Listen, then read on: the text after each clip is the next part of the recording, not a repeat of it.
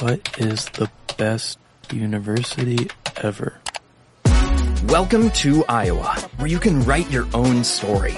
Choose from over 200 areas of study, including a dozen programs ranked in the top 10. Roll up your sleeves and try something new. You never know where it might take you. This story is written, directed, and produced by you.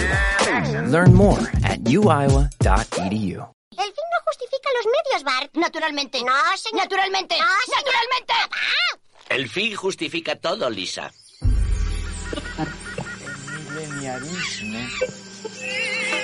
Yo por mi parte hay momentos en los que me agoto. Gana Titanic y sube el productor. Si alguno se quiere quedar, está invitado a quedarse.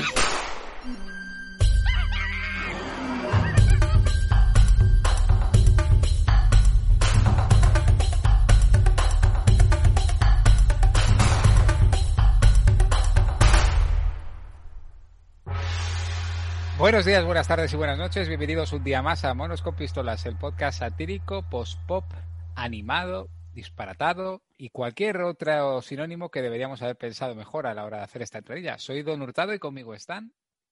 Es Sergio Cano que está deseando grabar este podcast sobre animación.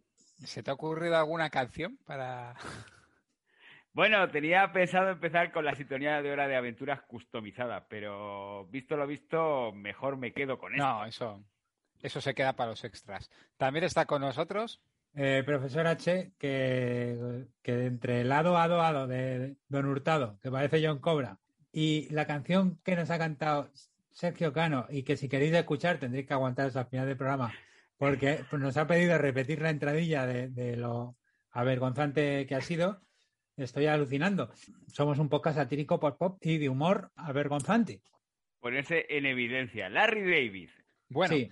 pues no va de Larry David la cosa, pero lo, de lo que vamos a hablar es de animación para adultos. Porque siempre hemos oído esa frase del niño que haces viendo dibujitos, sobre todo si te pillan con cierto, cierta clase de dibujos japoneses con tentáculos. Bueno, esto no va afortunadamente de eso, sino de las series de animación para adultos que nos han marcado a los tres. Así que vamos a escuchar el gong antes de comenzar. Pues después de esta sintonía que nos compuso Cristian Tosat, vamos a comenzar con el podcast dedicado a la animación, que realmente lo hacemos porque, como la, la mitad de los podcasts de Monos con Pistolas, ha salido viendo algo de Netflix o de Amazon o de Disney Plus o de lo que sea, bueno, realmente de cualquier plataforma de vídeos bajo demanda. En este caso, Bueno. yo, porque estoy que no cago con la serie esta de Invencible, pero vosotros habéis tenido las vuestras propias. Sí, yo, por ejemplo, me he aficionado mucho a, bueno, me la he visto entera, Lower Decks, que es la propuesta de animación del universo de Star Trek. Y luego también me ha gustado mucho eh, la serie de animación de Pacific Rim Sí. que hay en Netflix. A mí, aparte de esas dos, me ha gustado mucho Solar Opposite, eh, del Sí. mismo autor que Ricky Morty, eh, con una vuelta de tuerca, aunque tiene muchos puntos en común. Pero vamos a ir desgranándolo poco a poco. Sí, y a mí la que realmente me ha gustado es Invencible porque es una serie de superhéroes del siglo XXI. Como todas. Sí. Bueno, los Sí, pero no, no es como de culto al cuerpo ni nada de esto. Aquí los superhéroes, si quieren, son jóvenes, adolescentes, si quieren follar entre ellos, follan, si quieren, si tienen dudas morales, las tienen. Si tienen que coger el metro en hora punta y el padre le dice, no, no, no, pero acércate más al tren, se acercan más al tren. Espero que la el visto billete. todos los espectadores. De... Y si no, pues haberla visto, que se estrenó hace un mes. En cualquier caso, eh, el tema de animación, ¿quién lo propuso, por cierto? Yo Sergio, creo que bueno. Hurtado. Yo creo que Sí, todos. bueno, yo- clamor popular, porque Bueno. estábamos viendo cosas que estaban muy bien. Yo propuse, Pero centrándolos sobre todo. yo propuse superhéroes españoles que, que creemos que puede ser el próximo tema. Vamos adelantando un poco. Sí, eso para cuando se estrene El Vecino, que la segunda temporada contará con Fran Perea. ¡Uh, ¿No es la- mamá! ¿No es la, no es la tercera? No, No, no, y la segunda y la última. Sí, bueno, bueno, no pasa nada. Pues hablando Bueno. de superhéroes, eh, ya que estábamos hablando de Invencible, que yo ya había leído los cómics, no todos, de Invencible, y ya sabía un poco a lo que me a los que me enfrentaba. Pero aún así me ha sorprendido muy gratamente. A mí, Sí, es una buena adaptación, además, a los tiempos que corren. A mí me ha impactado mucho ver a Superman o esa especie de Superman, porque hay que decir que Invencible es como el Pro, el Pro Evolution, que, que nadie se llama como se llama en realidad, eh, pero todos reconocemos a todos los personajes. Entonces hay una especie de Superman que en vez de criptoniano es vitocliriano eh, y con bigote. Entonces yo no he podido dejar de pensar... Omniman. Omniman no he podido dejar de pensar Liga de la Justicia. Ese Superman con Sí, bigote. Omniman, Omniman, Roberto Larcos y Castolo, ¿no? Sí, yo cada vez que dicen no es- Omniman siempre pienso en el sabor de una taza de té. Sí, yo también. Pues Bueno, eh, la serie, bueno, claro, es que tiene, es un homenaje, tiene muchos personajes, hay homenajes a Batman, Aquaman, Hecha por Robert Kirkman, ¿no? Robert Kirkman, eh, que por cierto, si leéis los cómics, y esto se comenta mucho, Robert Kirkman empezó muy joven haciendo Invencible y se nota bastante. Y ciertas de las cosas que había, como, bueno, que eran un poco cuestionables, se han corregido en la serie de animación. Como por ejemplo las relaciones entre los chavales, cómo se relacionaban. Había unas cosas que eran un poco, poco cuestionables a nivel de siglo XXI. Ya Mm. me entendéis. O que el casting del cómic era un poco puro huevo y en la serie de animación lo han calibrado bastante mejor. Bastante bien lo han hecho, yo creo. Vamos, todo, todo me cuadra habiendo leído el cómic. Solo hay Mm. una cosa que no me cuadra y que me desconcierta constantemente, que es la presencia del perro científico, que aquí en la serie de animación es el perro maestro del misterio, hechicero supremo. Sí, pero creo que por un tema de derechos de autor o algo así no podían contar con muchos personajes. Sí, puede ser. Por- o- Sí, porque antes eh, Invencible, bueno, si os fijáis, la I de Invencible del uniforme es la I de Image, de la compañía de cómic en la que empezó saliendo el cómic. Y muchos de los personajes del universo Ima- Image Ujú. eh, Me interactuaban gustaba más Image. Me gustaba más Image porque sé. así suena como a cómic franco-belga, ¿no? Superhéroe franco-belga con la baguette. en- Si alguien sabe cómo se pronuncia, cómo se pronuncia Superbaguette. Image, por favor, Image, Image, im- Image. Image, Image, Image, eso, jo. Si alguien quiere poner la pronunciación exacta de Image, lo puede hacer en los comentarios copiando En el traductor. el traductor de Google.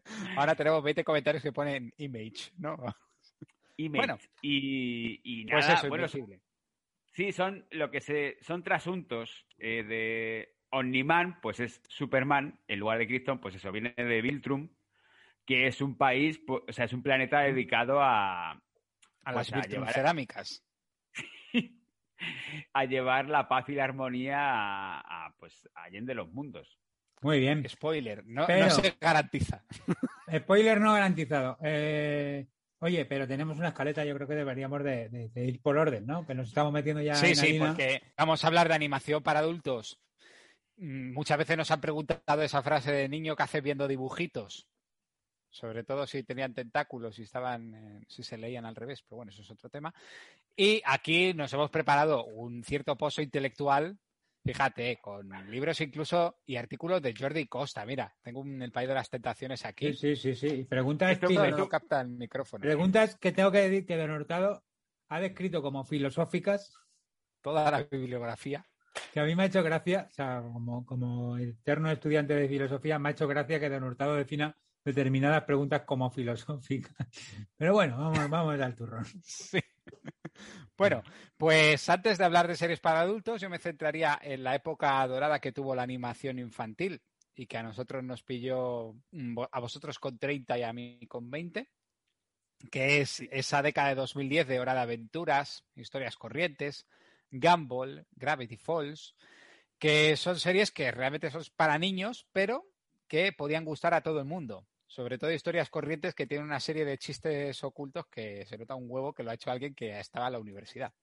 Tío, hacemos lo mismo siempre. Sí, hagamos algo realmente terrorífico. Eso, podemos alquilar unas pelis de miedo. Oh, podemos irnos a la cama pronto y quedarnos a solas con nuestros pensamientos. O que ha estado en una facultad esta de la universidad. Tengo que decirte una cosa. Estudios superiores. No- no- normalmente toda- todas las series de dibujo las de gente mayor que ha estado en la universidad, no las hacen niños. ¿eh? No, no, no, no, pero no me has entendido. Yo me refiero a. Cuando me refiero a universidad, no me refiero a. Oh, yo he estudiado en la. En CalArts. En, he estudiado en. ¿Cómo se llama la frase? Gobelins. La No, Bo- yo me Sorbona. refiero- Animación. No, yo me refiero a chistes tipo American Pie, adaptados a público infantil. Vale, Eso vale, me vale. refiero. Ah, Humor de, de madre facultad de, De fraternidad. De... de- Exacto, Landa, de alfa, landa. omega. Landa, landa, landa. Le han, da- le han dado bien. Bueno, pues para mí es importante porque de esas series sale mucha gente que luego da el paso a la animación para adultos. Y tengo aquí mm, precisamente una frase de Jordi Costa. Tiene cierto predicamento, ¿no? Aquí a todos nos cae bien Sí, Jordi hombre, Costa. aquí, aquí Jordi Costa cae bien. Jordi Costa, de siempre. Claro, yo, yo lo he utilizado para citas, para decir, pues que sepas que eso no es infantil. Si Jordi sí. Costa le ha dedicado un artículo, ¿Os iría ir de caña con Jordi Costas o con Bollero? Con bollero. con Jordi Costa.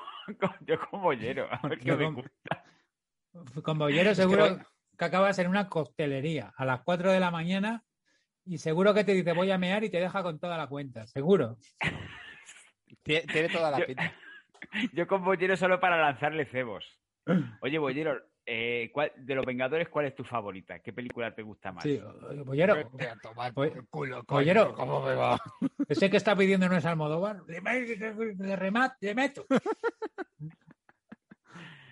Bueno, pues Jordi Costa decía en El País de las Tentaciones que una iniciada audiencia adulta encuentra en la animación los discursos radicales y atrevidos que las parrillas televisivas suelen expulsar del prime time. Eh, esto hay que decir que está escrito en una época en la que no existía la, telenovela Mujer de Sí. Antena 3. Quizá la, te- la donde telenovela el directamente es nombre- como vamos a matar a un familiar en el próximo capítulo con el coche. ¿A quién matamos? Sí. Cosas así. Tira un Bueno, dado. sí, tira un dado, a ver quién muere hoy. Quizá esta cita ha quedado un poco, o sea, como que ya no es relevante porque sí es verdad que la animación ya es bastante transversal, ¿no? O sea, todo el mundo, exceptuando, pero vamos, mi madre ve animación. Siempre digo mi madre, pero bueno, entendéis que me refiero a ese sector de la población que tiene entre 50 y 65 años. Pues mira, hace poco me estaba empezando a leer un cómic que me ha regalado cierta persona y que incluso es como lo de la droga, te regalan el primer tomo y luego ya el segundo te lo compras. pues, que se llama Metamorfosis BL y va de una señora de 60 años que se hace aficionar al yaoi. ¿Qué es el yaoi? El yaoi es eh, cómic de chicos Ajá. pasándolo bien. Ah, pasándolo bien con to- chicos. toma- tomando Eh, he visto el capítulo copas. de South Park al respecto. Muy bueno. el de, el de- De. Las niñas coreanas deciden quién es gay. el de Twig y el otro personaje que ahora no me acuerdo cómo se llama. Yo también lo recomiendo. Bueno, yo aquí tengo anotado una cosa que creo que cuando la escribí o, o estaba durmiéndome o me debía haber tomado una cerveza, porque la- pero la frase me encanta porque es muy profunda. Dice, si partimos del hecho de que la animación se da en un universo ficticio, eso permite romper la conexión con la realidad más fácilmente que otros géneros. Aunque solo sea porque ahí lo ves en dibujo y en una cinta de imagen real siempre te sale un mira, esa es la niña calva de Stranger Things, como nos pasó viendo Godzilla contra Kong. Solo quiero una gran frase, pero voy a hacer voy a hacerte un apunte. Eh, toda la ficción es en un universo ficticio, aunque imite el universo en el que vivimos. Pero entiendo que quieres decir Sí, pero que al ser todavía más extraño nos cuesta menos, ¿no? O sea, que, que el Sí, que- coyote le tire que el coyote le tire un, piano al correcaminos en la cabeza no nos parece brutal porque al final pff, son dibujicos. bueno, ah, eso ahora lo puede, lo más parecido lo puedes ver en algún TikTok, en plan como reto viral. sí entiendo que, que la distancia es mayor, claro, al ser, al ser otro medio, la animación, ¿no? Que el- siendo cine es otro medio, mm, es distinto. Y te permite mucha más libertad, además, de imaginar y de, y de ser transgresor también, que la imagen real no te, no te permite. Además, por ejemplo, el- la sátira entra muy bien con la animación, porque al, al no ser personajes reales, pues las barbaridades que puedes decir son más... Sí, es, es mucho más, más fácil reírte de, de alguien o de algo, porque muchas veces no son ni siquiera personas, ¿no? Eh, totalmente extraños, ¿no? Que, que- que hacer que, que reírte, porque muchas veces el, el- la animación es que son barbaridades, digamos, ¿no? O sea, eh, entonces pueden, pueden romper barreras que, que- que nos dan, que impacta menos que, que cuando hablamos de imagen real. Claro, por ejemplo, Sí. en South Park, el capítulo de Paco el Flaco, Sí, sí, sí. Bueno, South Park va a salir mucho porque, porque es que o sea, sigue siendo muy incorrecta. ¿eh? O sea, en Sí, South Park es- puedes hacer chistes de Tom Cruise y parece como que son menos chistes, ¿no? En el fondo son niños diciendo o- cosas de Tom Cruise. reli- o de religión, o de que Kanye West eh, tiene cierta predilección por los peces. o, o que Disney está mutilando nuestra, Nuestra infancia. nuestras ficciones. Bueno, ese capítulo mola porque a Mickey Mouse le ponen de un mafioso y en España le dobla el mismo actor de doblaje que interpreta a Mickey Mouse en la vida real. Pues a lo mejor nos negamos a salir al escenario. Oh, ¡A mí no me hablas así! ¡Me cago en la puta! ¡Pedazo de capullo! ¿Y ahora tenemos algún problema? No, señor. No, señor Mickey. No, señor Mickey. Muy bien, por un momento creía que teníamos un problema. Venga, ahora salid ahí y hacedme ganar mogollón de pasta. Antes de que empecemos a hablar de la serie de animación, mis dieces para los doblajes españoles. Desde O sea, luego para- mejoran. Excepto, excepto en Mitchell contra las máquinas, que dijeron, joder, esta película es perfecta, ¿qué podemos hacer para joderla? Pon a Kiramiro. Bueno, Hago mano. Sí, sí, y a Leo Harlem. Un saludo desde aquí a los dos. Pero vamos, en general el doblaje español de animación a mí, a mí me gusta mucho. De hecho, yo creo que solo veo Ricky Morty en versión original. Bueno, los doblajes en Sí, general en español son buenos. Y en comedia, muy buenos y en animación, excelentes. Y también siempre y cuando no haya intrusismo laboral. En la serie no, no suele haberlo. Y de hecho, más allá del doblaje también está la adaptación. Porque, por ejemplo, Los Simpsons son un ejemplo de adaptación de chistes ejemplar y, y South Park. Hmm. Y a mí me gustaría hacer un apunte antes de seguir hablando de series de animación. Es importante distinguir entre serie de animación por temas que plantea, por ejemplo, eh, afrontar la soledad, eh, eh, afrontar la transición a la vida adulta, similares, que series de animación tipo, ah, fuma porros, ay, mira, ha dicho tacos. Hay que hacer la distinción, porque muchas veces la gente tiende a pensar que eso es animación para adultos y no es así. Bueno, eso pasa con el, por ejemplo, con Big Mouth. Big Mouth es la de. Netflix. Que Sí, Big- cruza una. Está entre medias, ¿no? Porque afronta un Sí, tema para es- adultos como es el crecimiento sexual, que está bien, pero. Pero no fíjate que a mí, a mí no me parece un, no me parece una serie para adultos. O sea, a mí me aburro, me- no, no me gusta, vamos, no me gusta, me parece como demasiado obvia en muchas cosas que hace y aunque hay un personaje que me hace mucha gracia, pero por otro tipo de motivos. Pero me parece que es una serie que está dirigida a adolescentes. A ver, O también sea, es que estamos hablando de adultos como si todos los adultos fueran igual. No es lo mismo un adulto de 25 años que un adulto de 45. ¿no? Sí, pero en Tenemos el caso de Big Mouth, sí, sí, pero me parece que el público objetivo son ellos, ¿no? Que para eso es su serie y trata de sus cosas. Yo creo que- despertares para de los picores. Para veintañeros o gente que lo acaba de, de pasar y que se ríe de, de la gente que está en esa fase. Es decir, "Eh, yo soy muy mayor, ¿eh? esto a mí ya me pilla de vuelta. Yo no soy Sí. virgen, ¿eh? Yo no. Sí, jo, pues, pues no sé, a mí es que no, no me hace. Lo he intentado con Big Mouth, pero no. A mí me ha pasado. No, igual, no me llega.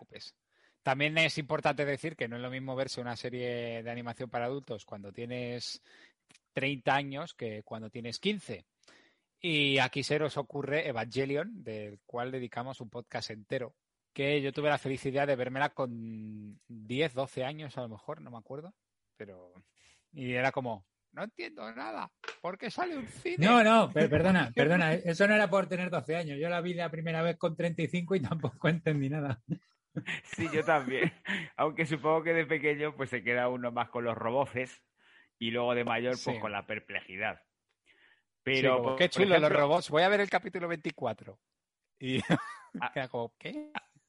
A ver qué tal. Pero, por ejemplo, en o sea, animación para adultos, pues yo creo que es animación para adultos toda aquella animación que está hecha para adultos.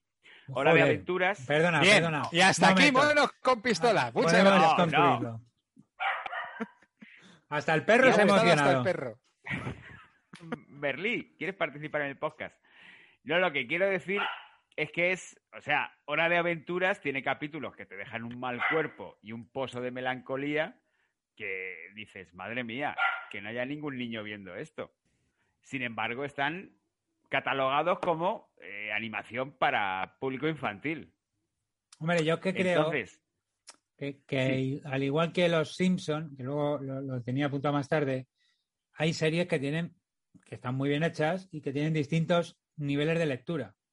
¿No? Como las películas de Pixar.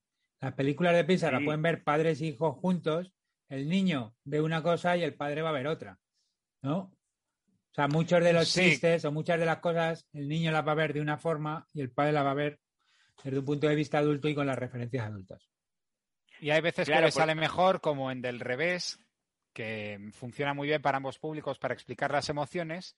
Y hay veces que le sale peor, como en Soul. Yo no la he bueno, visto, como- como... Soul no la he visto con niños, no sé. Soul, Soul es muy buena, pero yo muchas veces estaba viéndola y pensaba, joder, esto no sé. Es, es que es un concepto muy difícil de explicar para, para un niño. Eh, sí, la que estaba pensando como película realmente mala era Los Increíbles 2. Pero bueno. sí, porque no, te- no eso es de tema. encontrar su público, yo creo, tampoco. Y, por, y Pero- porque tiene un mensaje que te lo firma la Comunidad de Madrid. Bueno. Libertad o superhéroes. Eh, no, lo que quería decir que los límites, eh, siempre que se habla de esto, de la animación para adultos, al final es cómo te la cataloga la plataforma, porque cualquier niño puede ver South Park. No está dirigido Sí. para niños, pero la van a disfrutar, como la disfrutaron aquellos niños que fueron llevados por sus padres a ver la película. Vamos a ver una de dibujitos. Eres un cabrón, hijo puta. Y la gente se piraba de Yo fui, yo fui y efectivamente la gente se piraba. O sea, yo fui y la gente se iba. O sea, hubo- salía una madre con dos niños según empezaron a cantar en plan, pero esta mierda que es, que como la señora. Salió una madre con dos niños y había entrado con uno. Sí, sí. también hay, hay que decir, también hay que decir que eso es un ejemplo de madre, porque yo recuerdo haber visto Deadpool en cines, delante de mí una familia con los dos niños, que ya veía los primeros chistes, y el padre no se movió. Ya a la media hora Claro. se fue con el niño y digo, hombre, ya se habrá dado cuenta qué película es. Pero no, no, no, se había llevado el niño a mear. Luego volvió y se quedó la película, tronco. Eh, hay gente que parece que le dan el carnet en una tómbola. Bueno, Bueno, yo no, voy- yo no voy a El contar carnet de padre. Yo no voy a El contar carnet de otra vez. No voy a contar otra vez lo del holocausto caníbal. Pero, claro, que por ejemplo, tú pones a un niño a ver South Park y le gusta, le gusta.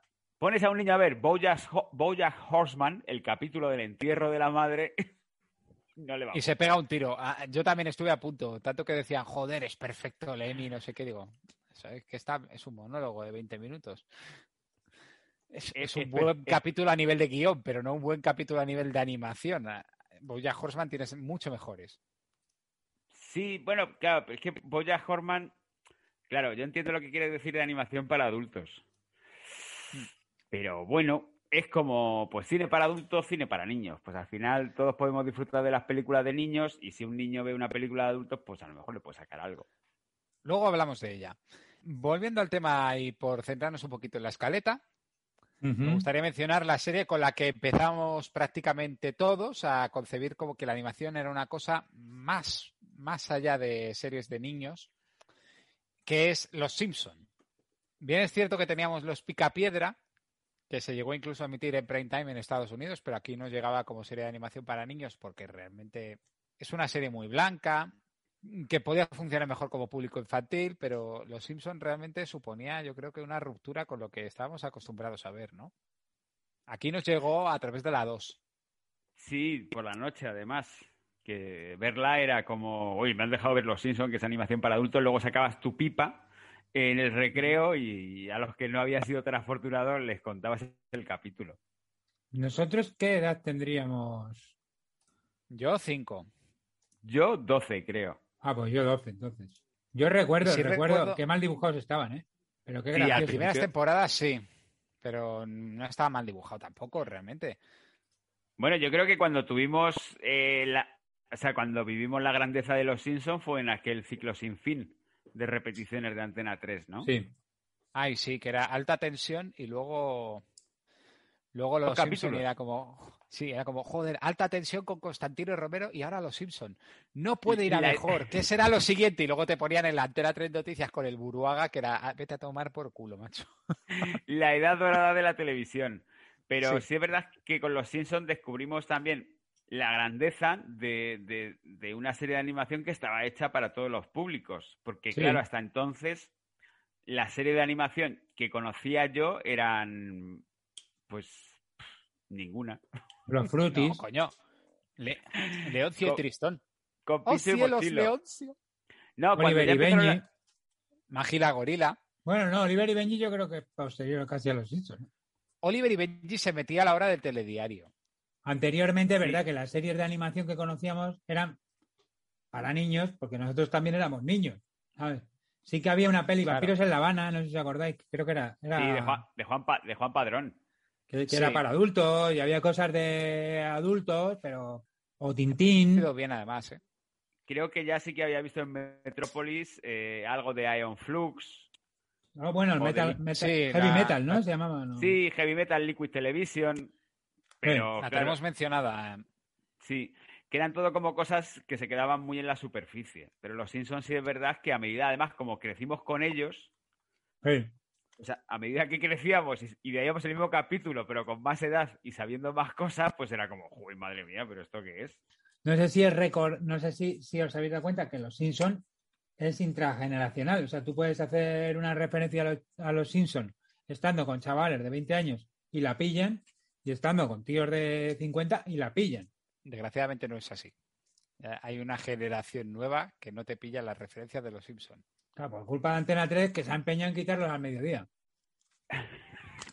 ahora hay que suscribirse a Disney Plus.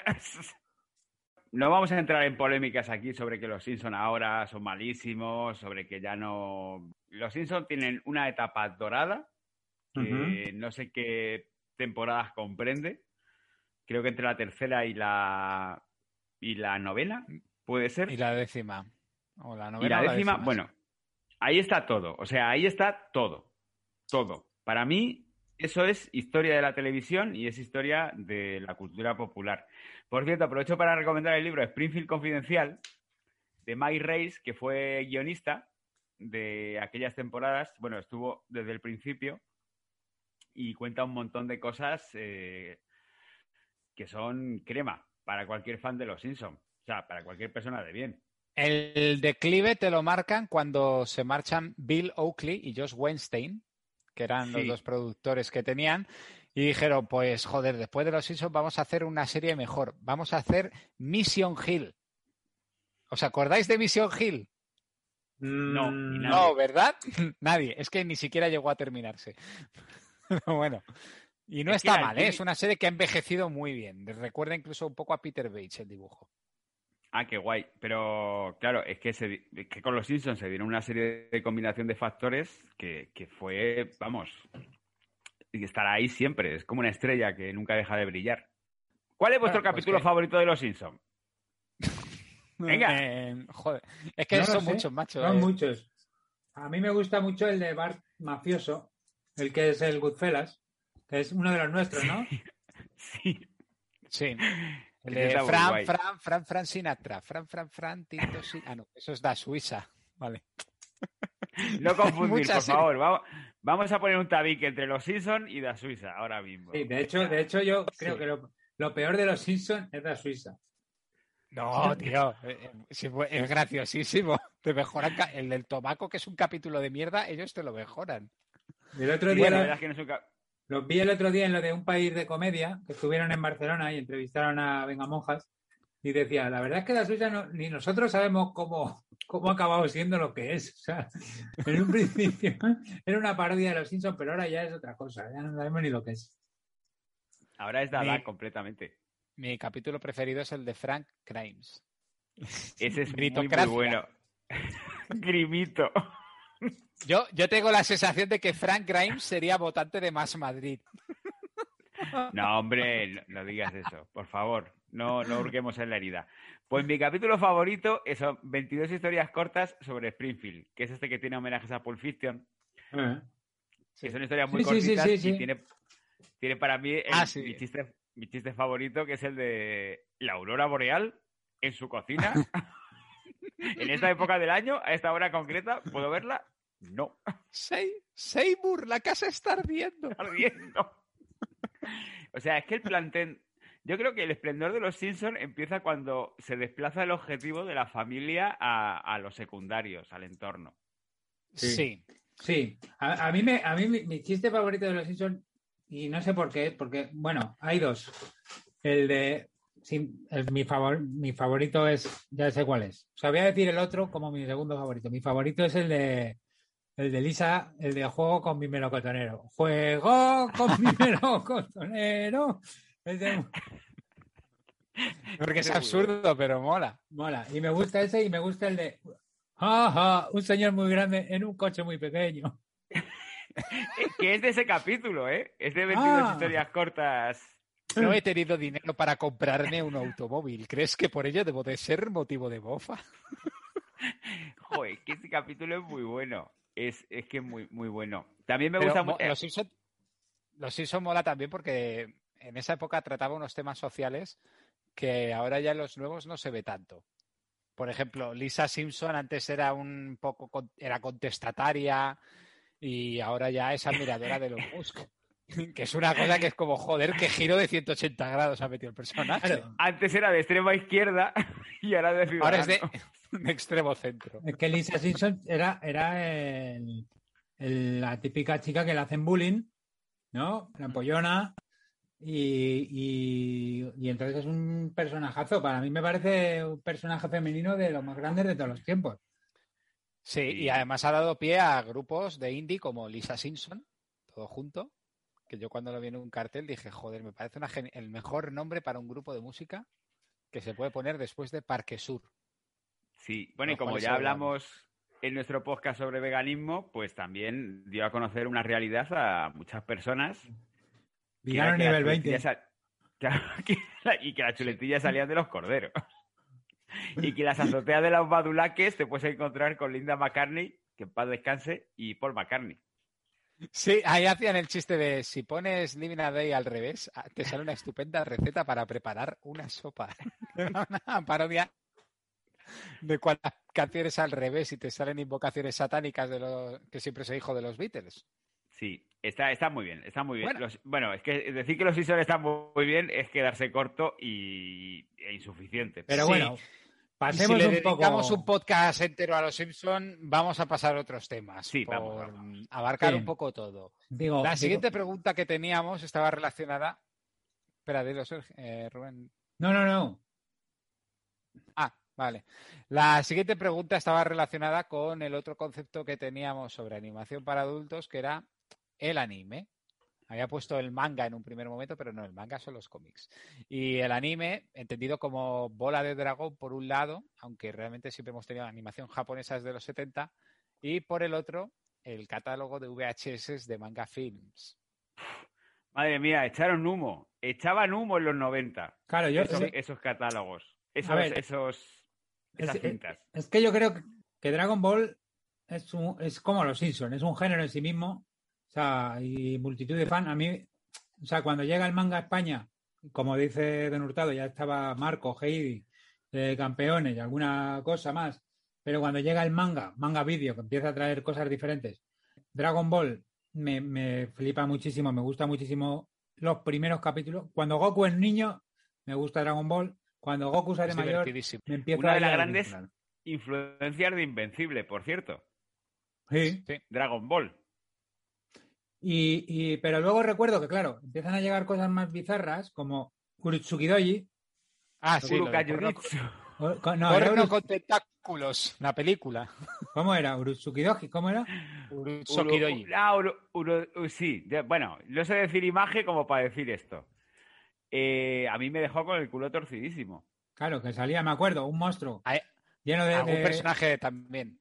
Lleno de pollas, que, que- que empezaba a destruir la ciudad a rabazos y a, y a- y a- y a lechazos, por decirlo finamente, Y a- porque no se me ocurre otra palabra, A lengüetazos. que nos quedamos todos con los ojos del revés viendo aquello, ¿no?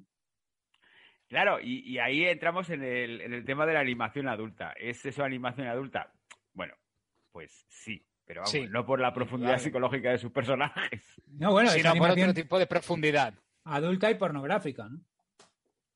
Que Sí, en sí. una época en la que había menos acceso a la pornografía, pues de repente llega esto y la gente se engancha porque, hostia, era como mujeres acostándose con pulpo, con cosas con tentáculos y con monstruos, eh, pues impactaba, ¿no?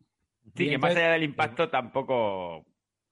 No, no, pero el hentai entró ahí en una época, yo recuerdo, cuando yo tenía 18 años, que entró con fuerza.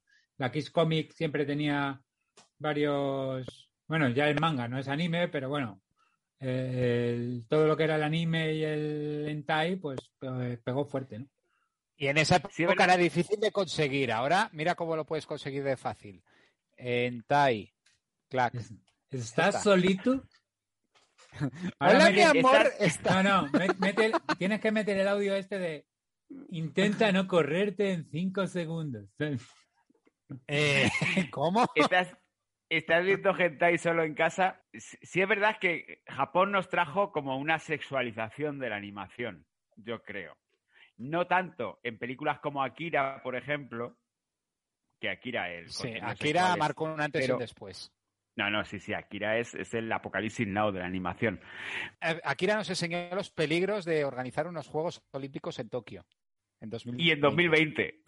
Cuidado con 2020. Pero, por ejemplo, yo que era muy fan de Masamure... Joder, a ver si lo digo bien. A ver si Masamure bien. Zero. Masamure Zero. A ver. Eh, por ejemplo, 2000 Neon Tank Police eh, salían unas muchachas muy sexualizadas. Y luego en Ghost in the Shell también, por ejemplo, estaba como muy... Había cierto erotismo también muy... Bueno, es que el manga está muy sexualizado. en O general. Alita, Ángel de Combate, que joder, qué buena estaba Alita, ¿verdad? Yo nunca bueno, lo pensé con Alita. Yo tampoco. Pero bueno, a mí es que Eh. no. no- Yo era más de mis, que- mis 180, no sé si os acordáis. Sí, jo, 180, madre mía. Pero eso había versión animada, seguro que sí. Seguro, pero no sé. No. Seguro. Bueno, ya cuando hablemos de, de Daría, hablaremos de amores platónicos animados. Sí. Eh, pero la, lo que nos trajo Manga Films fue como una animación que no es más adulta, más dinámica, más. como más para adolescentes. Es que hay que hacer una diferencia entre las series de televisión, que ahí economizabas la animación, y lo que hacía Manga Films, que era comprar derechos de OVAs o de películas. Sí, jo, Ninja Scroll, Ninja Scroll, Ninja Scroll, por ejemplo, era un parar de- Skrull sale Miss Marvel. Es un crossover. es Electra Skrull, Skrull, la de invasión secreta. No, pero que era como, joder, madre mía, qué cañero todo, ¿no? Eh, y Puño de la Estrella del Norte, ¿ah, ¿no? Había otra. Esta en España creo que no nos llegó a nivel nacional, pero en Francia triunfó bastante. El puño de la estrella del norte. Es que, Sí, sí. joder, yo es que ahora me acuerdo de todas esas y me sale el flipado adolescente que era yo por aquel entonces. Ahora me costaría bastante verlas. Hombre, Sí, en- en- yo la hubiera traducido en España como te meto un meco que te reviento. Literalmente. yo creo que todo tiene que ver con el contexto en que lo veíamos, ¿no? No, sí, sí, claro. Que bueno, que yo, por ejemplo, hace poco me, me vi en Netflix eh, Devilman y me gustó muchísimo. Y eso es importante porque así enlazamos con otro autor que tenía aquí mencionado como mm, animes del futuro. Porque Devilman la hace Masaki Yuasa. Bueno, claro, también es que plásticamente es una maravilla Devilman. además no tiene nada que ver con el original o, o adapta el original a un... Ya cuando los últimos capítulos te mezclan Evangelion con Nico Nico Video, con esos vídeos que mientras se van emitiendo te aparecen texto en japonés sobre impresionado en la pantalla, son los comentarios de la gente. Sí, no, Bueno. pero tiene, tiene, tiene bastante del original, ¿eh? Porque Gonagai trataba estos temas que se tratan en Devilman, como esa sexualidad exacerbada y ese gore Sí. sin ningún tapujo. Y, y que no te debes a- no te debes encariñar con ningún personaje. Con ninguno. Devilman, Con desde aquí. Nadie, nadie. No, pero esta, esta chica es muy. No. Bueno, de todos Bueno. modos, yo de Masaki Yuasa recomiendo Izouken, que ya lo hemos mencionado en otros podcasts, y Tatami Galaxy, que no sé si la habéis visto. Ya yo hace ya un rato que me estáis hablando en japonés. en chino, ¿no? No. Eh, ¿Me ibas a decir algo? No, digo, la última que he visto así manga de eh, Deep Note. Que, Ah, que- sí. pero me, que me, me gustó mucho, la verdad. Pero yo no soy muy de manga. Me pone muy nervioso que animen tampoco.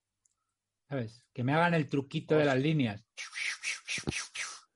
Pero Eh, todos que digamos- quietos. Que digamos eso desde España, que fue el país que inventó la animación de los fruitis. Manda cojones. También conocida como la animación de celofán. Es que, es que los japoneses animan muy poco. Pon a Gazpacho patinando sobre el fondo. La- pon la canción del Doctor Monus. ¿Podemos poner la canción del Doctor Monus en este programa, por favor? Porque Si la encuentro, merece sí. la pena. Y el otro autor que quería mencionar dentro de animación para adultos, obviamente, es Satoshi Kon, que desgraciadamente tiene poquita obra porque el, el hombre falleció hace poco, pero todas las películas que tiene y las series de televisión son buenísimas. Si por mencionar Claro, un yo poco, creo que solo he visto Perfect Blue. Paprika.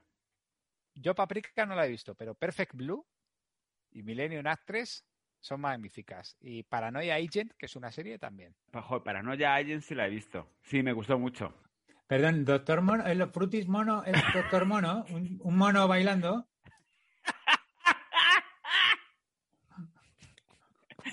Esta es.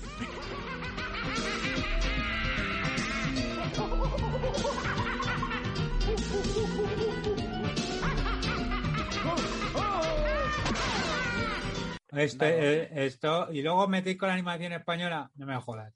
Si esto es comedia pura y, y salen dos monos, además. Madre, Os recuerdo que esto es un podcast. no tiene ni letra. Hijo de puta. Pero, sí, pero es, una, es el, gran, el, el gran dictador, una parodia. Dos mil años más tarde. Y después de esta cosa que no sé cómo calificarla, ya pondremos en Instagram, pasamos al siguiente bloque, que es más allá de los Simpson, la animación para adultos que hizo la Fox. Por mencionarlo también un poco, después del éxito de los Simpson, obviamente la Fox dice, joder, esto es un pelotazo, podemos hacer nuestra propia serie de animación, chavales. Y salen otras cosas como Futurama, Padre de Familia, El Crítico, que no sé si os acordáis del Crítico. Nunca la Sí, vi. de hecho, el creador Hicieron- del crítico es Mike Race, uno de los creadores que es el autor del libro que mencionaba antes sobre los Simpsons. Simpson Confidencial. Hmm. ¿Por qué, por qué hicieron ese crossover? Que es lo único bueno del crítico es el crossover de los Simpson. Eh, Springfield Confidencial. Eh, bueno, para presentar al personaje. Sale mal, Era. ¿no? Sale mal, pero el episodio es muy bueno, que es el del El Festival de Cine de No lloréis por mí, ya Ya estoy, estoy muerto. muerto. Y pelotazo en las... Cerveza de B10. Pelotazo en la... ¿Cómo es? Balonazo en las bolas. Balonazo de la entrepierna. Joder, y la película del, del señor Barnes. que era Pero como Schindler que- es bueno, el señor Barnes es el diablo. que salía como Jesucristo. El señor Para Barnes. grave, ¿no? Es que, es que es verdad que yo de ese, de ese capítulo no lloréis por mí, ya estoy muerto, que es ese Orson El Welles de- que se marca Barney. Es grandioso. de ¿eh? Eso es, Sí, eso lo- es que cada capítulo contenía perlas. Me llamo Barney Gamble y soy alcohólico. Señor Gamble, esto es una reunión de mayorets. Desde aquí Bueno, recom- o- recomendar el podcast Reunión de Mayores. También. Vale. Volviendo al Pero tema. eh, sí, que, que digo, no sorprende que todas estas series sean de la Fox. Bueno, es que A claro, no. los Simpsons los Simpsons llegaron a la Fox por carambola. Sí. Porque eran, cortin- eran fragmentos animados dentro de un programa de la Fox que luego... El eh, show de, el show de Tracy Ullman que se emitió en la 2. Justo, y de ahí salieron los Simpsons, pero fue circunstancial. O sea, ideológicamente McGroening está en las antípodas de la Fox, como bien ha demostrado en muchos capítulos de los Simpsons. Pero claro, era tal éxito los Simpsons que no podían no podían despedirle, porque una de las cláusulas era que McGroening iba a estar ahí siempre, forever. Y, y- y va- y vive Dios que han cumplido esa cláusula, ¿eh? Joder. No, desde luego. Y cuando Tre- 30 Futurama- temporadas. Sí, y cuando Futurama empieza en la Fox y desde los Simpsons eh, Groening se mete con la Fox, la Fox presiona a Groening a través de Futurama y de ahí la cancelación. Es que los Simpsons eran intocables, o sea, no podían prescindir de los Simpsons. Entonces dijeron, pues te vamos a dar donde más duele, que es en Futurama, que es tu serie la que más aprecias. Y así pasó lo que pasó. Yo he, he vuelto ahora, gracias a Disney Plus, a ver Futurama. Y tengo que decir que la serie buena era Futurama. Futurama es, gran- es grandiosa. Es que coincide además el declive de los Simpsons con el estreno de Futurama. No, no, si se nota dónde estaba más Groening más interesado, desde luego. Y de hecho, yo he visto en Disney Plus las dos últimas temporadas que me faltaban por ver porque se fueron de, de la Fox, luego hicieron las películas y luego hicieron como dos temporadas más, no sé si en Adult Swim. Yo ahí no he llegado ya. No, no Eso estoy todavía por ahí. Comedy Central. Pues las dos últimas temporadas están muy, muy bien. Tienen el síndrome un poco de los Simpsons, que las anteriores son tan buenas Ya. que les cuesta, est- les cuesta estar a la altura. Pero bueno. A mí, a mí de todos modos, la que me gusta, la que me gusta de la Fox, más allá de los Simpson, es Padre de Familia. Que también es una opinión impopular porque llegó a ser cancelada por baja audiencia, la retoman por Adult Swim, y luego es una serie que tiene un estilo de humor muy particular, muy chusco, Muy muchas veces muy ahorrar animación, sí, muy referencial. Te pueden reciclar el mismo chiste cuatro veces en el capítulo y queda fenomenal, pero no es una serie para todo el mundo. Claro, yo creo que es una cuestión generacional, porque a mí es que Padre de Familia no me gusta nada. De A- hecho, a- me, No, me a, ofende. a- a mí tiene capítulos que me ha hecho mucha gracia y precisamente son los más ofensivos. O sea, recuerdo, o sea, y los más ofensivos incluso co- contra, contra mí. Cuando me he visto atacado con algo, o sea, es como que me hace gracia, ¿no? No, pero yo no hablo, sí, yo no hablo tanto de ofensivos como de hacer chistes sobre gente bueno, Como sino- con, con españoles, por ejemplo, que hace. pero no ofensivo en ese sentido, sino ofensivo como el chiste del pollo, de la pelea del pollo. Eso no tiene nada de ofensivo. No, pero me estás, Seth MacFarlane, me estás tomando el pelo.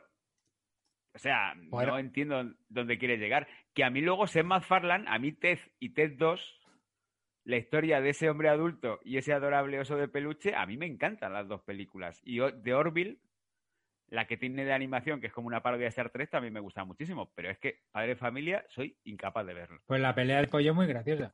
Eh, a mi padre de familia, como digo, me ha, hecho muchas gracias. Recuerdo un capítulo en el que van a buscar eh, la fábrica de los chistes, o algo así, ¿no? El lugar donde se hacen todos los chistes del mundo, eh, que van contando chistes en el coche y dice, y ahí me impactó la, la barbaridad, ¿no? Que dice, imagínate que te tienen que operar a corazón abierto. ¿Quién preferirías que te operara, una mujer o un negro? No, dice, una mujer hispana o un negro. Y dice, ¿la mujer hispana de dónde es? ¿De las de Europa o de las otras? El programa se ha interrumpido por razones técnicas. Disculpen las molestias.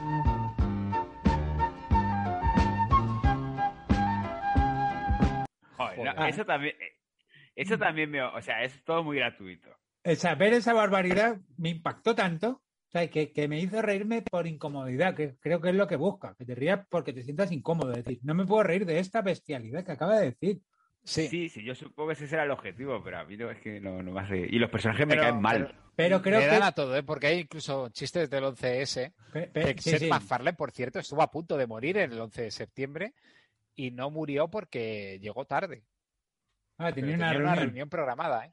Sí, sí. Yo, yo, yo, por ejemplo, lo que me pasa con Padre de Familia es que ha envejecido mal por ser tan referencial. Hace tantas referencias a la actualidad, a actores y a cosas que están pasando en el momento, que hay cosas que han sobrevivido, como el 11S, y que nos vamos a acordar siempre, y hay otras que se te han olvidado. Entonces no sabes a qué está haciendo referencia un chiste. Sea, yo es que no, no tengo empatía por ninguno de los personajes. O sea, en South Park, Cart- Cartman me cae bien. Hombre. O sea, me cae bien por- porque es un niño Bueno. que no... No, bueno, me cae, no me cae bien porque es, es, un, es un pequeño Es un hijo de puta. Es un hijo de puta. Después del capítulo de Scott Norman debe morir, yo creo que no le debe de caer bien a nadie. No, pero bueno, me cae bien porque, o sea, no me cae bien, pero siento empatía porque me parece humano, o sea, me parece como que tiene cosas humanas. Pero en Padre de Familia es que todos me parecen demasiado extremos. A veces fuerza tanto lo incorrecto que se nota que está forzando el incorrecto. Ah, Claro. Entonces pierde un poco Sí. de gracia. Pero el niño, Stewie, es un personaje muy gracioso. Un bebé que Sí. quiere dominar el mundo, que llama a su madre tú, bolsa de leche, ¿sabes? Maldita beretriz. Maldita. Y ahora límpialo. A mí no, no, no me... no- Ahora me no- cago y lo limpias. No Hay también encuentro...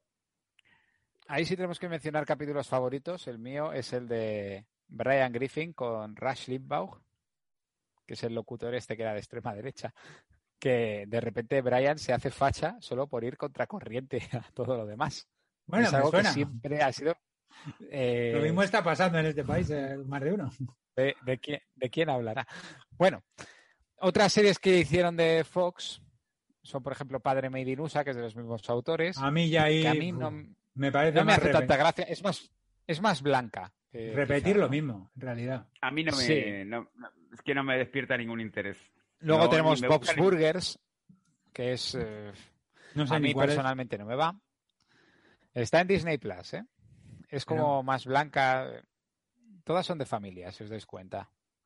Y luego la he metido aquí, pero realmente no es de Fox, sino de un canal de cable llamado FX, que es de los mismos dueños de Fox, que es Archer. Uf, A mí Archer, las primeras temporadas me gustaban mucho, pero porque me gustan mucho las historias de espías.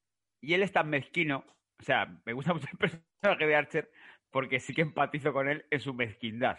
O sea, digo, yo podría en una situación determinada ser como este tío de asqueroso. Pero sí es verdad que se va agotando la premisa y bueno. O sea, yo creo que me Y- vi hasta la cuarta temporada. y estamos ante un caso de lo que decía antes, pero esta vez a la americana. Animación, animación no es. Bueno, es como... Sí, bueno, está... Me mueven un poquito a veces. Bueno, pero lo importante son los diálogos. Sí me gusta. Vale. El otro bloque que vamos a tratar también de series de animación, ya lo hemos mencionado antes, hablando de Daría, es el de MTV. Esa MTV. juventud con TV, con sus videoclips y con sus patinetes y con su Gatorade. Antes de que en En la TV época sea- que- fuera una serie de. Porque ahora en TV es una cadena de reality, ¿no? Sí, es una cosa acojonante. Jersey Shore, Jordi Shore, Gandía Shore. Sí, eh, ¿sabes? Eh, Teruel Shore. Como dirían, en como dirían en los Season, ¿cuándo la MTV pasó a ser un canal de realities eh, gradualmente? ¿Cuándo se convirtió? Pero, Juan, antes tenía, cuando llegó la, la MTV a España, a mí me, me petó la cabeza, porque es que además de la serie de animación, tenía programas como 120 minutos que era de música alternativa, que veías a los Pixies, a los Sonic Youth. Mm. Bueno, esto es lo que echaban también en a veces animación como Ion Flux, que ya lo hemos mencionado. De Metal Harlan, ¿no? O Metal, ¿cómo se llamaba? No, bueno, yo creo que no, que es como al estilo Metal Harlan, pero vamos, era un poco, o sea, molaba la animación mucho, pero la historia era ramplona más no poder. De Eh, hecho, luego la película esa que hicieron, o quedó como. sí. No sabía Pero- que se había en Metrópolis, de todos modos. Pensaba que era más de... No, no me acuerdo. Yo creo que lo vi en Metrópolis. en, eh, perdido. ¿Qué querrías añadir y a dónde? Eh, la señora esta de mi teléfono se, se pone. loca. ¡Hombre! ¡Voces femeninas en monos con pistolas, por fin! Damos era al hora. público lo que quiere.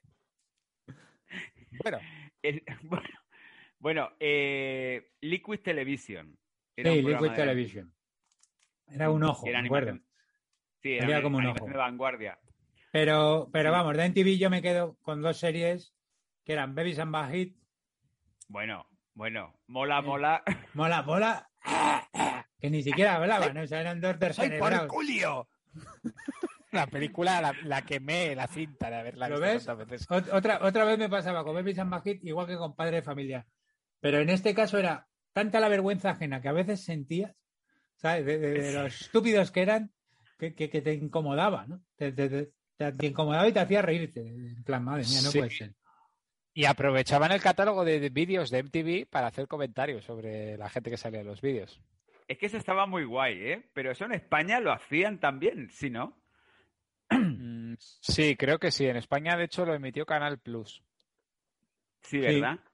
Y otra Claro, serie igual- que emitió Canal Plus, que seguramente la que va a mencionar profesor H, es Bueno. Daría. Es que Daría yo no me perdía uno. Yo estaba enamorado de Daría. Y yo, digo, y aquí lo tengo apuntado. Daría, eh, digo, tararara. ah, bueno, mira, había puesto, Baby San Bajín me recordaba mucho a unos rockeros que conocía del Trabenco. En el trabe. Cuando dice Por- rockero, coméntenos, quiere, decir heavies. Bueno, era- eran grunges, pero que vale, eran como el equivalente, ¿sabes? Oye, que yo Eh, era grunge pero- iba al Trabenco, ¿eh? Pues no, no eras tú, pero seguramente que también los conocieras. No me suena ahora mismo. Que son como, que son como los heavy de la Puerta del Sol. Sí, bueno, no, era no, no, no, no me refiero en espíritu heavy. Voy a decir el nombre, pero aquí inserta un pitido, por favor. Sí, era, sí. era como Baby San Bajet, ¿sabes? Lo único que era de emborracharme. ¡bleh! A ver. Mola, mola, caña, caña. Mola, mola. Y, y- y- y luego tengo puesto que Daría, digo, sin pretenderlo, fue un una precursora del feminismo. Un personaje muy complejo, lleno de matices y que hizo que nos enamoráramos las chicas con gafas. Sí. Yo me enamoré de su amiga, la estudiante de arte. Y la De hecho, muchas veces me arrepiento de, de no haber estudiado arte. De no haberla pedido salir, aunque fuera un dibujo animado. Sí. Claro, a, a mí es que Daría me recordaba a Darlene de, de Sí. Ese tipo de muchacha existencialista y fatalista. Sí, y que era una crítica la- social bastante bien hecha, que yo la vi con 12 años. Si la vuelvo a ver ahora, seguramente pillaría la- más de cosas de las que pillaba entonces. Era bastante elegante. En- y lo que me sorprende es que Daría era un personaje de Baby Sam Busquet. Sí. E- Es Era- mejor que era- Vivi Sambajet. Sí, Sí, es mejor. sí, bastante mejor. De todas maneras, Mike Judd, yo no sé la edad que debía tener cuando hizo Beavis and Butthead, pero luego nos ha dado unas joyas como Idiocracia, que aquí en este podcast, devoción absoluta por esa película, y Silicon Valley, que es una serie Mm. Bueno, extraordinaria. sí, Silicon Valley es crema, macho. Pues tenía sí. 32, 30 años tenía cuando hizo Baby San Bajet. Ah, sí, pues ya era, ya era, ya estaba talludito. Bueno, 30 años tú estabas. Sí, no, yo borracho en el parque, pero... No, pero que no es como Robert Kirkman, que empezó a hacer Invencible con 24, creo, Mm. o 26. Pero es verdad que idiocracia en esta familia. Esta familia mon- mono, mono- mono- monera. o sea, hay- Monopistolera. monopistolera y hay, hay tributo, hay tributo, rendimos tributo todos los martes. Idiocracia hay que verla para entender cómo funciona Madrid. Sí, ¿no? Desde aquí, ¿Cómo sí. funciona el mundo? ¿Hacia dónde vamos? Sobre todo porque ya están abriendo varios Carls Jr., que es el siguiente paso. Bueno, ya está, ya estamos. Idiocracia, ya estamos ahí. Pero, jo, muy bien la MTV, ¿eh? Muy bien. Ah, y mira, quería recomendar de Mike Judd que en HBO hay una serie suya de animación que se llama, a ver si lo digo bien, Tales from the Tour Bus. Que la primera temporada son anécdotas de cantantes country. Es medio animada, medio imagen real. Es como un documental. Y está muy, muy bien. Si os gusta el country, que no sé si habrá alguien por ahí que le guste, os va a encantar. Y si no, también, porque son unas barbaridades.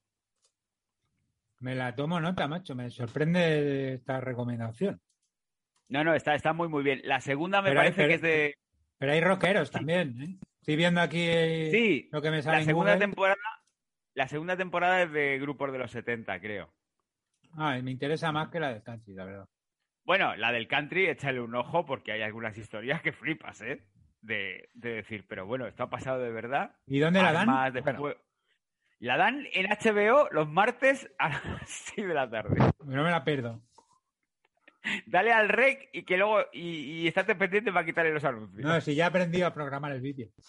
Después de esta animada charla, el siguiente bloque que vamos a afrontar es uno de mis preferidos, Adult Swim, pues ya hemos estado hablando de Cartoon Network y toda la etapa dorada, pero Adult Swim, que pertenece también a Cartoon Network, que es un bloque de animación para adultos que se mire por la noche, es la que nos ha servido para tener muchas series nuevas y también para rescatar series que habían sido canceladas y a las que se da una segunda vida, como Mission Hill o Padre de Familia.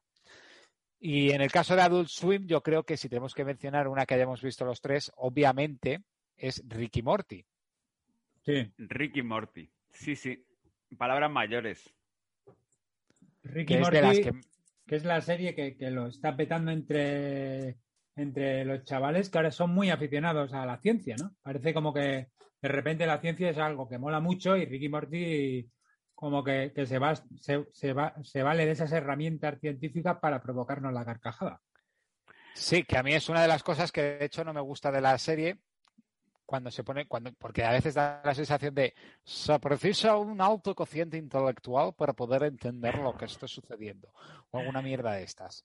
Pues no mira, es así. fijaos, fijaos que yo, yo no tanto por la ciencia, quizás porque he crecido al amparo de la ciencia ficción, sino por la narrativa. O sea, llega momentos que están alambicada, eh, Sí. los juegos metatextuales. Bueno, hay un capítulo en concreto, el del tren. Ujú. ¿Lo habéis visto? Es de las primeras temporadas, ¿no? De la cuarta, creo. No Ah, de la visto. tercera. Bueno, si lo veis, hay un capítulo que es como un ejercicio, es eh, como vanguardia de la narración, como el del cubo de ácido. Sí, ¿Ese lo habéis visto? Sí. sí. Pues que es como un. coge un tropo eh, de la narrativa clásica de aventuras y lo descompone. Y es como. uf, madre mía, qué, qué despliegue pirotécnico de, de narrativa. Y a veces me parece como que es un poco autocomplaciente en ese sentido, como de mira lo que hago, mira lo que Bueno, estoy haciendo. Ricky Morty, vamos a decir, porque estamos hablando de la serie, pero no estamos diciendo de qué van. Y a lo mejor hay alguien que nos escucha. Ricky Morty, por si alguien no lo ha visto, es eh, un abuelo científico y su nieto y las trepidantes aventuras por los multiversos eh, que va provocando el abuelo con sus experimentos, ¿no? Las divertidas aventuras de Ricardo y su nieto Mauricio, ¿no? Que, bueno, la serie es de Dan Harmon eh, y otra persona que ha creado otra serie, que es Solar Opposite, y ya hablaremos. Justin Roiland. Justin Roiland. Pues Dan Harmon es muy fan del Doctor Who. De hecho, si, Se si nota. veis... No, no, se nota ahí. Si veis Community, que es el, como también el, el opus magnum de Dan Harmon, eh, tiene muchas referencias al Doctor Who, de hecho, muy explícitas. Y es como un Doctor Who... eh, es Loco. muy realista en el sentido... Sí, sí.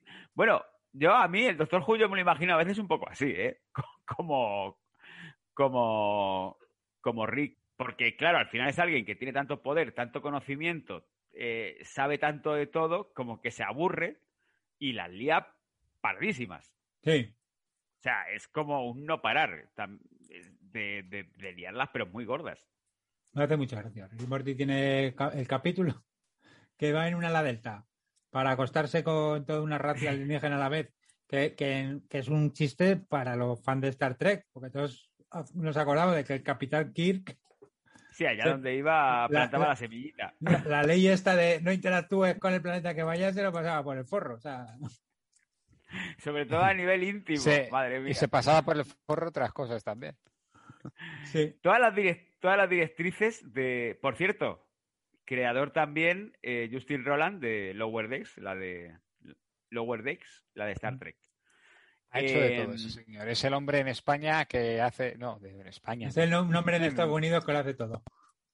Y también era la voz del Conde Limoncio de la de Aventuras, que era un personaje que a mí me gustaba mucho. Pero ¿cuál es la Qué relación maravilla. entre Lower Deck y, y Ricky Morty? ¿O, o este Ah, autor que que... uno de- Sí, Justin Roland es el creador también de, de la serie de Star Trek.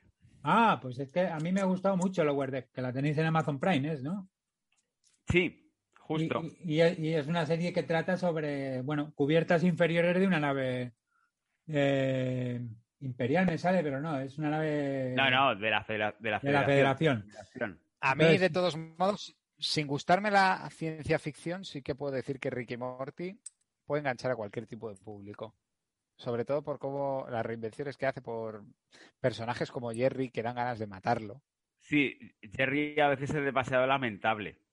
Por cierto, acabo de meter la pata en directo. Esto no lo cortéis porque merece la pena que, que nuestros oyentes y oyentas aprecien. Nosotros, este nosotros no cortamos detalle. nada, es un, es un podcast sin edición. He dicho que Justin Roiland era el creador de Lower Decks, ¿no? Sí. Sí. Pues no, no es así. Es un Oh, guionista oh, que ha trabajado en Ricky Morty. Vale, vale, vale. Si tenemos que hacer menciones, voy a hacer una de padre de familia de ¡Es usted un farsante! ¡Es usted un farsante! No se lo- Ese es de mis sketches favoritos de padre de familia. Pues efectivamente soy un, soy un farsante porque no es... Es Mike McCahan, que es guionista en Ricky Morty. No, de todos modos, también estaría bien que fuera Roiland porque a mí me encaja. Sí, eh, ah, bueno, sí, sí, es que es... Mira, mira, mira, mira. Creador también justo a Justin Roiland. Ah, no, mira, espérate. Esto es más alambicado, como decía antes, que todo esto. El otro creador de Solid Positives Eh. es el mismo del de Lower Decks. Ah, amigo. Ah, amigos, hay una relación. Eh, Lower Decks la vais a apreciar más, más si sois fan de Star Trek. Sí. Eso es así. Entonces la descarto. Bueno, Pues pero se puede ver de todas formas. ¿eh? Sí, lo que sí es verdad que tiene como muchas referencias al universo Star Trek y sí es verdad que los primeros capítulos como que no encuentran el tono, son un poco así, pero luego a medida que avanza, los últimos capítulos están muy muy bien. Vale. A mí me gustaría de todos modos mencionar otra serie de Adult Swim, cambiando radicalmente de tema, que es Robot Chicken, Uf, Oh. que es animación y pero no Ah. animación de dibujos, sino animación en stop motion, personajes, sketches bestias a rabiar. De hecho, es de mm, la misma gente que Padre de Familia, por lo menos, Seth Rogen, que pone la voz a Chris. Hacer incluso Sí. menciones dentro de la serie de. ah, yo te recomiendo Robot Chicken, papá. Bueno, pues Robot Chicken a mí me parece magnífica. A, No, a mí es- me gustaría recomendar la revisión que hacen de Calvin y Hobbes, que sirve para entender perfectamente la serie de Bill Watterson. De que es de un niño que está loco. Por cierto, perdonadme, es Seth Green. Seth Green, creador de Robot Chicken, es el que es Joder, está- estamos sembrados, ¿eh? Menos mal que está internet. Robot Chicken me gusta mucho porque es una serie que te puedes poner de fondo para quedarte dormido, porque son tan cortitos los sketches. Estoy viendo que hay un Robot Chicken Bueno. especial Walking Dead. Sí, ese lo, lo he visto, está guay. Estarás seguro, y, y lo digo sin ningún ánimo de duda, mejor que Walking Dead las últimas ocho temporadas. Sí, de, de hecho yo no descarto que Robert Kirkman, después del éxito de Invencible, diga, pues si tengo que hacer una serie de Walking Dead ahora, se la doy a Seth Green. Ojalá. pues est- estaría guay. Robot Chicken mola mucho. A veces también se pasan de frenada. A mí me gustan mucho los de los, de los superhéroes. Sí, los de Star Wars a mí me gustaron mucho, sí. Y Ah, mi sketch favorito, aparte del de Calvin y Hobbes, es el, la, es cómo ven a Michael Bay. El cine de Ah, eso es, muy, Bay. gra- eso es muy gracioso. Explosions from Michael Bay. Que explota todo. Eh, por cierto, ¿no os acordáis de una serie de NTV que se llamaba La Casa de los Dibujos? Sí, que era como Sí. un reality show. Sí, pues es que ese Yo estaba muy bien, también era muy bestia. Y los Happy Tree Friends, pero que eran Sí. ardillitas adorables. Sí, sí. Jo, me Pero eso no era de MTV, eso lo compré en TV. Bueno, Ah, y ya bueno. para ir... ter- Ah, sí, di. No, de Robot Chicken, ¿no os pasa que a veces la estáis viendo y decís, pero bueno, ¿cómo Mattel ha permitido que se usen sus muñecos para esto? Eh, Billetes, billetes verdes. Sí. Pero qué jo, bonitos son. pues, a veces No, pero de todos modos no son de Mattel, ¿eh? Bueno, hay un poco Bueno, de sí. todo, porque Robot Chicken se hace como con, se hace con muñecos, es animación stop motion con, con muñecos articulados, o de los de los super amigos, por ejemplo, cuando sacan a la Liga de la Justicia y se ríen de Aquaman, y los Transformers, o sea, los Transformers cuando salen son los muñecos de los Transformers sí, y pues, los bueno, Masters del Universo. en realidad yo no sé hasta qué punto te pueden prohibir que utilicen muñecos que tú tienes para hacer algo. Son muñecos que yo tengo en mi casa Usted juego lo con ellos vende, como quiero. claro, yo los compro y juego con ellos como quiero. No sé, a mí Bueno. a veces me sorprende porque hay, hay chistes muy gruesos. M- mucho. Me, me he acordado de, de Teen America, que era, que era una película que hicieron de, de marionetas, que no era stop motion, creo que era directamente marionetas. No sé si Ah, sí, era el equipo de, el equipo de South Park. Es Sí. del equipo de South Park. Bien. Que era un homenaje al Capitán Escarlata y a los Thun- Thunderbird. Thunderbird. Thunderbird. Muy graciosa esa película con su con Sida, el musical. Sí, del mus- Y su, se- y su protagonista vomitando de forma realista y Y su escena de sexo entre marionetas. Y mm, Teen América. Teen America. Véanla.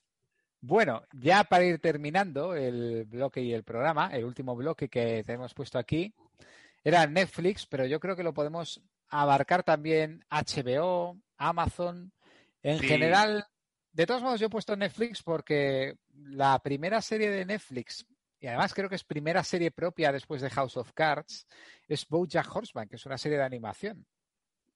Madre mía, palabras mayores. Con- Contrario de Michael Eisner, que es un señor que dirigió Disney. Nada que ver con Hasta William. que, hasta que le echaron de Disney, por eso. y le echaron porque su gestión fue un poquito, bueno, así, así. Ya Bojack me extrañaba que, no- que- que no saliera el tema de los jurdeles aquí, ¿eh? Del Como dinero. jurdeles. La Ah, pasta. Del dinerete. De... Aquí es- alguien se ha gastado más de lo que debía.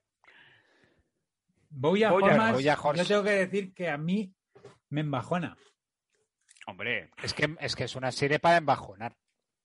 es que es una. es Para mí es la gran, la gran novela americana. Que está, que- además recordemos, perdón por si alguien no la ha visto, que es una serie de un caballo antropomorfo, ¿no? Sería antrop- Antropo- antropomórfico. antropomórfico que ha triunfado haciendo una serie en televisión que podría tener cierto parecido con Padres Forzosos o la típica comedia americana de familia en la que alguien se ve abocado a ser padre sin estar capacitado y que una vez pasados sus días de, gloria está totalmente hundido, eh, arruinado y hecho una mierda. Sí, para que el público se haga una idea si no ha visto la serie, Carlos Lozano, cuando entra Gran Hermano VIP y escucha a tu lado de Operación Triunfo, es lo más parecido que hemos tenido a Boya Horseman en, en nuestro país. Ya, ya tuvo que salir. Eh, Boya Horman, qué gran personaje trágico. O sea, Sí. el- la tradición de la novela americana de, de- de perdedor, de, de persona despreciable, pero Y- al y- final en- entrañable.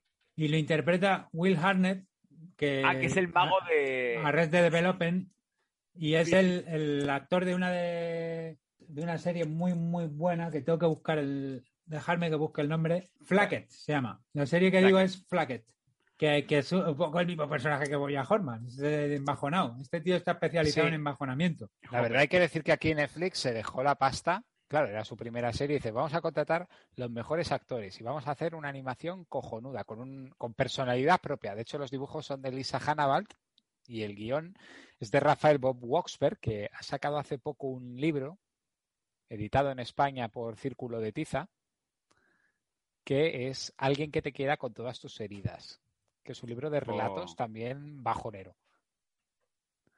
Bueno, pues Bo- Boya Horseman arrasa tres- seis temporadas y ya nos pensamos, joder, pues si todo lo que hace Netflix es así de bueno, seguro que Netflix lo acaba petando. Eh, no. lo que pasa es que Netflix hacía tres series y claro, eran buenas, pero luego ya cuando empezó a hacer 100 series al mes, Sí, meterse sí. en 500.000 proyectos para rellenar su catálogo, más aún cuando las grandes compañías empezaron a hacer su propio sistema de vídeo bajo demanda y ya te sacan cada mierda que pa' qué. Bueno, pero sí, la verdad es que jo, yo agradezco muchísimo que Bojack haya terminado. O sea, que no le hayan cancelado In the Middle of the Night, Sí. como ha pasado Mm. con tantas otras. Porque Tiene un final, y, de- no se de- y no se redime para nada, ¿eh? Spoiler. Eh, el final, el final de Boya Hormans es la vida. Es la vida misma. Sí. Eh, o sea, el señor Pena. El señor. Joder, ¿alguien lo puede pronunciar por mí? Penapple no eh, Peanut, peanut butter. Peanut Butter. Peanut butter. Peanut Butter. El señor Peanut Butter, o sea, es un personaje, bueno, y Dayan, que es con el que me siento más identificado yo, con la que me siento más identificado, El final de Dayan es maravilloso. Es muy bonito, muy bonito. Todo lo que pasa en Boya Horman. Y muy duro. Bo- boni- bonito el final no es. No, no, Es o sea, boni- bonito en el sentido de. jo, A mí me. Vamos, yo creo que lloré. creo recordar. Bueno, sí, había partes para llorar. Uf, madre mía. ¿Queréis mencionar algo más de esta serie que tanto ánimo nos da a todos? No, No. que tiene capítulos bri- brillantes como el del mundo subacuático a nivel de animación, el capítulo mudo. Yo me descojoné con el final de ese episodio. Bueno, es que buenísimo. Es que es muy bueno. Y el personaje de Todd Chávez, que es asexual, Está, está además bien explicado cómo explica lo que es la sexualidad y todo lo demás, pero también es un personaje caótico, que eso es lo guay, que o sea, un señor Sí. que está viviendo en un, en un, en un sofá sofá, porque se queda a dormir. que es basura blanca, o sea, que no sabe qué hacer con su vida. Bueno, y Princess Miss Caroline, o sea, Princess... Hombre, yo creo que Todd Dices Chávez, La representante. Todd Chávez es uno de los personajes más importantes de la serie porque es lo que hace que Bob Jack Horman entienda que todavía puede ir a peor. Es como el, le marca el tope por abajo, ¿no? Mar- mar- marca así el listón por abajo, ¿sabes? Sí, y no por, pero de todos modos le acaba dando una lección más de una vez Todd Chávez, ¿eh? Bueno, es que es lo que te iba a decir. Le marcará el listón por abajo, pero es que Bojack eh, lo rebasa. Sí, sí, sí. O sea, sí. es que la, cuando Bojack cae, eh, cae hasta el fango. Mm. O sea, es desolador. Literalmente, no vamos a contar ni cómo ni cuándo, pero ya lo verán. Vamos a Bueno. dejarlo ahí. Otras producciones de animación de Netflix. Jamás una serie tuvo un nombre tan apropiado como Desencanto. Sí, sí, sí, sí, sí. Sí, porque nos esperábamos quizá más, ¿no? Es como Matt Groening, joder, harto de Los Simpson, si hizo Futurama, esto también tiene que ser bueno. Spoiler, Bueno, no. Vaya chasco. O sea que mala, ta- mala de morirse tampoco es. ¿eh? También No, no, mala no es. Pero... creo que teníamos el listón muy alto. O sea, es Claro. que es que Matt Groening es Matt Groening. Entonces ya esperas que todo lo que haga sean genialidades. Y la a mí no me disgustó. Pero es verdad que no me emocionó. Vi la primera temporada y no he visto más. No, yo Sí, tampoco. creo que ha pasado a todo el mundo lo mismo. De todos modos, es de las pocas que han ido renovando, ¿eh? Sí, Porque yo creo que Matt Groening otra cosa no sabrá, pero ya de firmar contratos. No, y aparte que es un tío que te da nombre, te da caché. Como diría su Bill Gates, no me hice rico firmando talones. No sé, sí, bueno, la serie, bueno, no olvidemos que Matt Groening es el creador de Los Simpsons, pero que luego venía arropado por un equipo de guionistas y que al final es el showrunner y es el que supervisa un poco todo. En Futurama igual. Desencanto se queda muy descafeinada en muchos sentidos. Aparte la animación es, es como las últimas temporadas de Los Simpsons. Está demasiado bien hecha. No, no sé. Los volúmenes, los colores. Hay algo que no me gusta a mí. No sé. A mí me gustaría mencionar otra serie de Netflix que hemos eh, caído en el olvido porque Netflix tiene una cosa que se estrena a los dos meses y luego te hace el cerebro puff y ya no te acuerdas, que es Neo Yokio. Es No un anime, pero no es un anime. Es una serie que hizo Ezra Koenig, que Ezra Koenig es el cantante de Vampire Weekend. Ah, que tú puedes decir, ¿y cómo, cómo se le puede ocurrir? Bueno, pues monta la serie de ese señor y el personaje principal se lo da a Jaden Smith, el hijo de Will Smith. Que el doblaje, el doblaje de Estados Unidos es para verlo, porque el tío ni le pone interés. ¿Cómo era la serie? ¿Cómo es? Neo Yokio. Yo recomiendo verla en inglés porque en español el doblaje es muy bueno y quizá no le viene tan bien que el doblaje sea bueno. Pero a mí me encantó y solo tiene una temporada además y un episodio especial de Navidad. Ah, yo En Neo Yokio, la he visto. Sí, sí, claro, por eso, claro, lo que estoy diciendo, que tú ves las cosas de Netflix y como Netflix te saca 50.000, no te acuerdas luego de las demás. Era rara de pelotas también. tiene dos. Es que era raro. Sí, no, no, no, no la he visto, ¿no? Era, era muy es loca. muy rara. Es muy rara, es mala a propósito a veces, pero a mí me encantaba. Son influencers superhéroes, ¿no? O algo así. Eh, Es un pijo con la vida resuelta que se va dando cuenta que el mundo en el que vive, pues, es una puta mierda de mundo. Es Abre los ojos.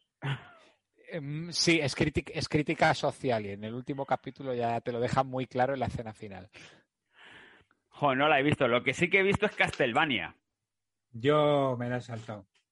De Warren Ellis. Es de Netflix, pero es como animación irrelevante. Y luego ya por último recomiendo Midnight Gospel. Es Bueno, un podcast hecho así- serie de animación.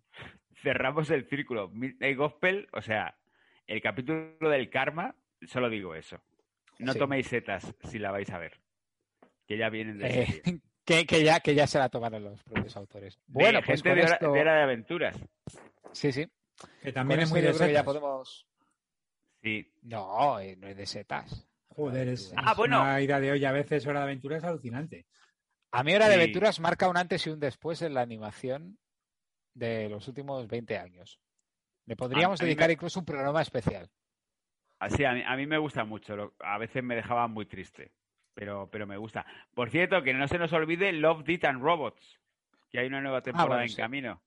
Sí, y además eh, hay el capítulo, uno de los capítulos que hizo un español se llevó el premio a un Globo de Oro, creo que era, ¿no? Mejor animación.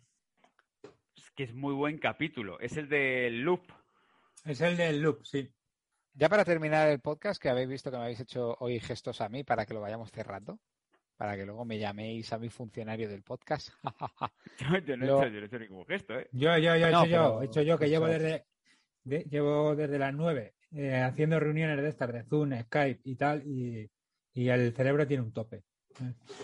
Bueno, pues quería despedirlo con una pregunta abierta a la audiencia que podemos responder nosotros también. Y la he planteado así. ¿Veis alguna relación entre la época dorada de la animación para adultos y que la generación de más 25 años cada vez tenga más difícil emanciparse, ya sea en pareja o en solitario? La pregunta fácil para el final.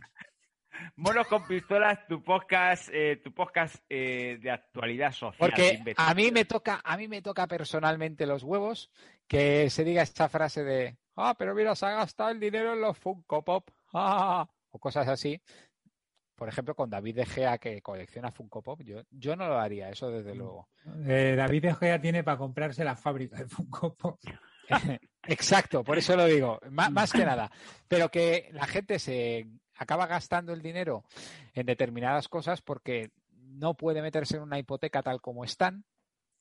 No, o hombre, claro. Incluso ya le cuesta incluso comprarse un coche.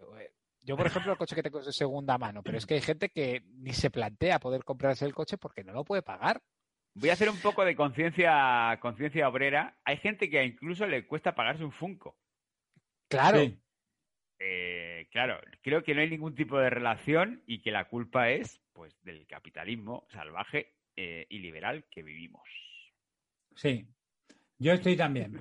Sí que creo que es verdad que el que la animación para adultos triunfe tanto tiene que ver un poco con nuestro eterno Peter Punk, ¿no? Peter Punk era el del Cimo, Peter- Peter Peter, Pan. Pan. El, el del víbora. Como somos eternos Peter Pan, continuamos viendo cosas que nos gustaban de adolescentes y nuestra adolescencia se prolonga. Entonces la, la animación se estira.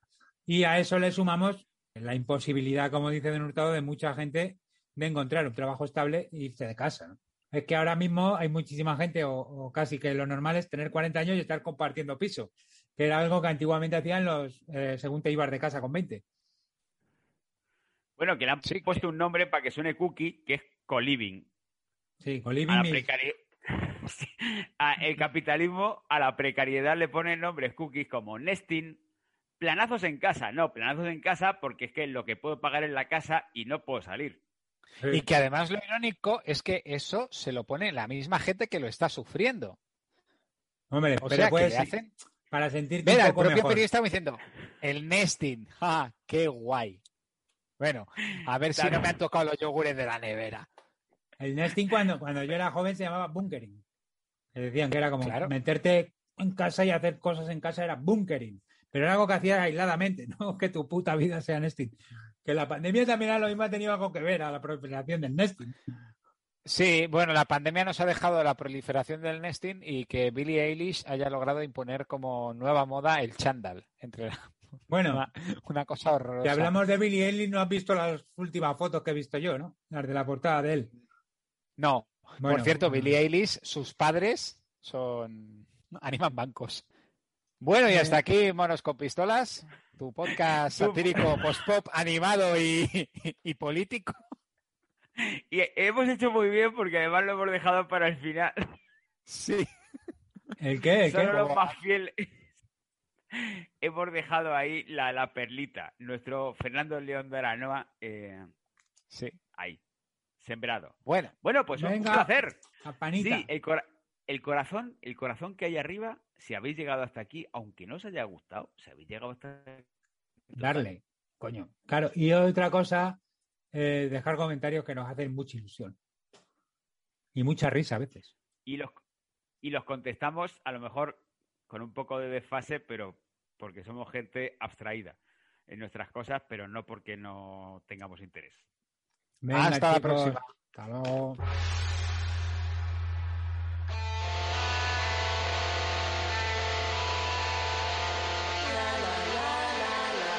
This is my stop. Got to get off. I may go off. Excuse me. Excuse me.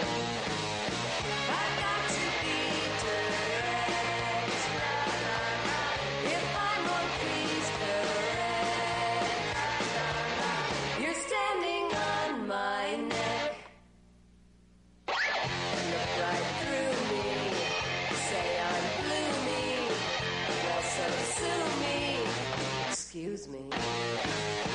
Excuse me.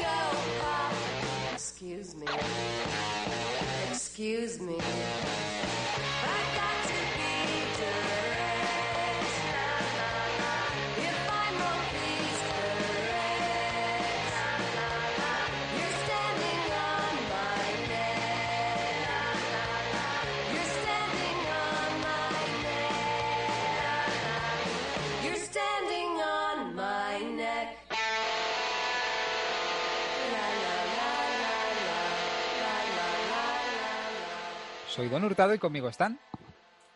Sergio Cano llegó. Perdón, perdón, perdón. ¿Qué? Es que iba a hacer hora de aventura. Viene, viene, Sergio viene de empalmada de lo del sábado, ¿no? Libertad, ¿no? Sergio, No, no, no, por no, libertad el sábado. Sergio Cano llegó con el profesor H y Don Hurtado. Coge tus cosas y vámonos. Vale, vale, vale. ¿Quere- ¿Queréis que repitamos la entrada? no, no, Yo no, no, dejaba- esto se queda, esto, esto vale. se queda. What is the best university ever? Welcome to Iowa, where you can write your own story. Choose from over 200 areas of study, including a dozen programs ranked in the top 10. Roll up your sleeves and try something new. You never know where it might take you. This story is written, directed, and produced by you. Learn more at uiowa.edu.